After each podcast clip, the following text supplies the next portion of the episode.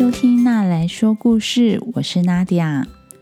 小朋友，你觉得自己是一个勇敢的人，还是胆小的人呢？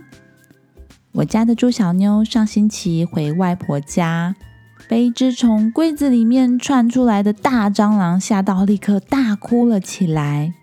接下来好几天，她都一直忘不掉蟑螂的可怕。但是前天早上，他看见一只小蜈蚣向他爬过去，居然说：“这么小的虫有什么好怕的呢？”真是让妈妈我不太懂他呢。但或许我们大多数的人都像他一样，有时候看起来很胆小，但是却会在出乎意料的时候让人觉得很勇敢哦。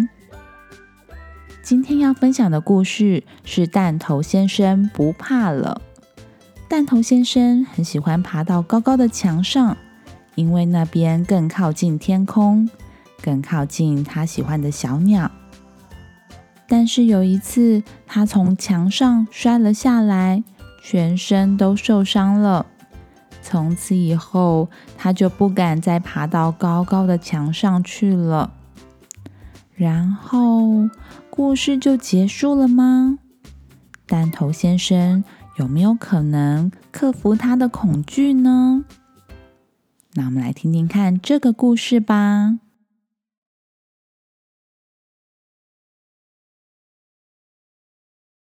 大家好，我的名字是弹头先生。我最喜欢的地方就是那座高高的墙。我知道爬到墙上对一颗蛋来说是一件很危险的事情，但是我实在是太喜欢鸟了。我喜欢看它们飞翔在空中的样子。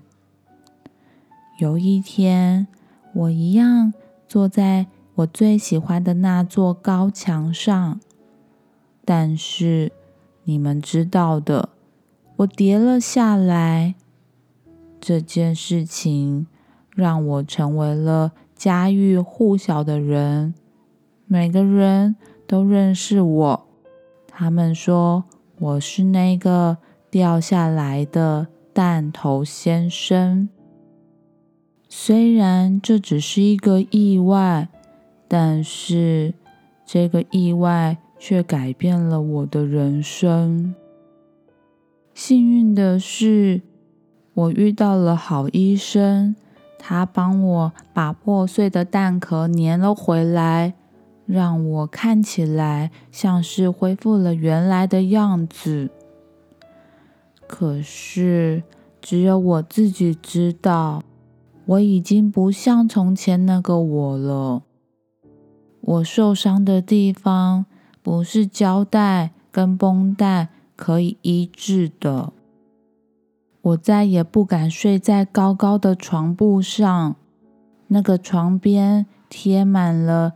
飞翔的小鸟，我以前看着这些图片都会感到非常的开心，但是现在我已经不敢再爬高了，我只敢睡在地上。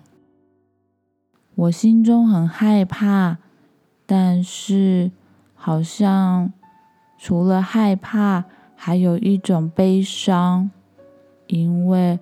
我再也不敢做让我开心的事情了，就连去大卖场，我也不敢爬高去拿那盒放在高处的麦片。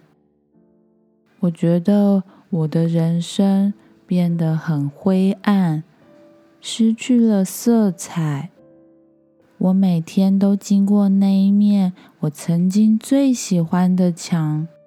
看着那个阶梯，我也想过是不是能够重新再爬上去。有时候我会很怀念那些小鸟，还有坐在高墙上的感觉。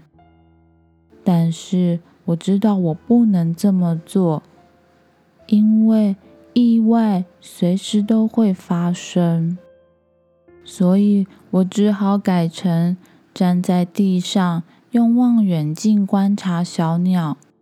这是我目前能够做的最接近让我开心的事情了。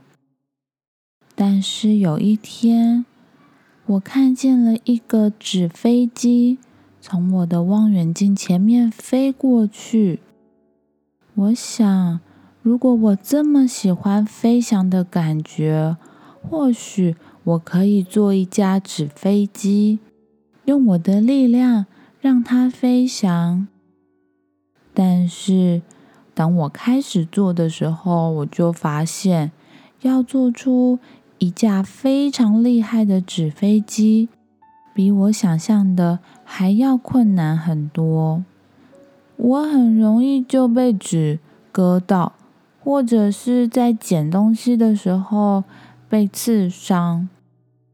但是我还是继续的努力，一天又一天，失败了，再重来，直到有一天。我终于做到了！我做出了一架可以飞得又高又远的纸飞机，而且我把它涂上我最喜欢的小鸟羽毛的颜色。我发现我的飞机做得非常完美，它飞在空中的样子就像一只真正的小鸟，能够近距离的观察小鸟。是我好久没有体会到的快乐，但是糟糕的事马上就发生了。我所做的这只美丽的纸小鸟飞上了那座高高的墙。我应该去救它吗？要救它，我得先自己爬上那座墙。我考虑了很久。但是，我觉得我花了这么大的心力才完成了它，我不想再失去它了。于是我鼓起勇气爬上了阶梯。我越爬越高，爬到一半的时候，我觉得我全身都在发抖，但是似乎没有办法。往回走了，我爬上了那座高高的墙，重新站在墙上。我觉得我好像又变回原本的自己了。以后大家不会再说我就是那个从高墙上掉下来的弹头先生了。我是一个勇敢的弹头先生。就在弹头先生。很高兴自己重新爬上了高墙，回到了他曾经最爱的地方的时候，神奇的事情发生了。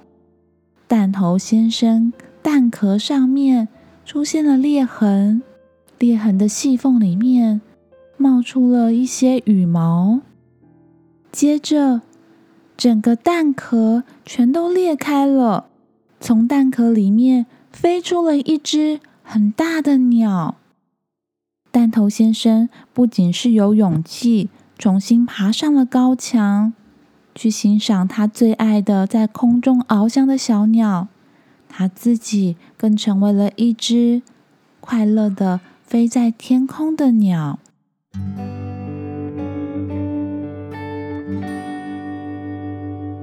好了，故事说完了，弹头先生成功的爬上了高墙。因为他的勇敢，让他发现自己内在的力量，蜕变成不一样的自己。弹头先生是不是很棒呢？相信我们或许也都有这样的潜力哦。你喜欢这个故事吗？点击故事里面的链接，可以找书来看哦。或是你有想要推荐给我的童书呢？不管你有什么想法，都欢迎你在 Facebook、Instagram 私讯我。这个频道会因为有你的参与变得更好更棒哦！如果你喜欢那来说故事，欢迎在 Apple Podcast 上面给我五颗星，也欢迎推荐给你身边的爸妈我是爱听童书的大人。那我们之后再见喽，拜拜！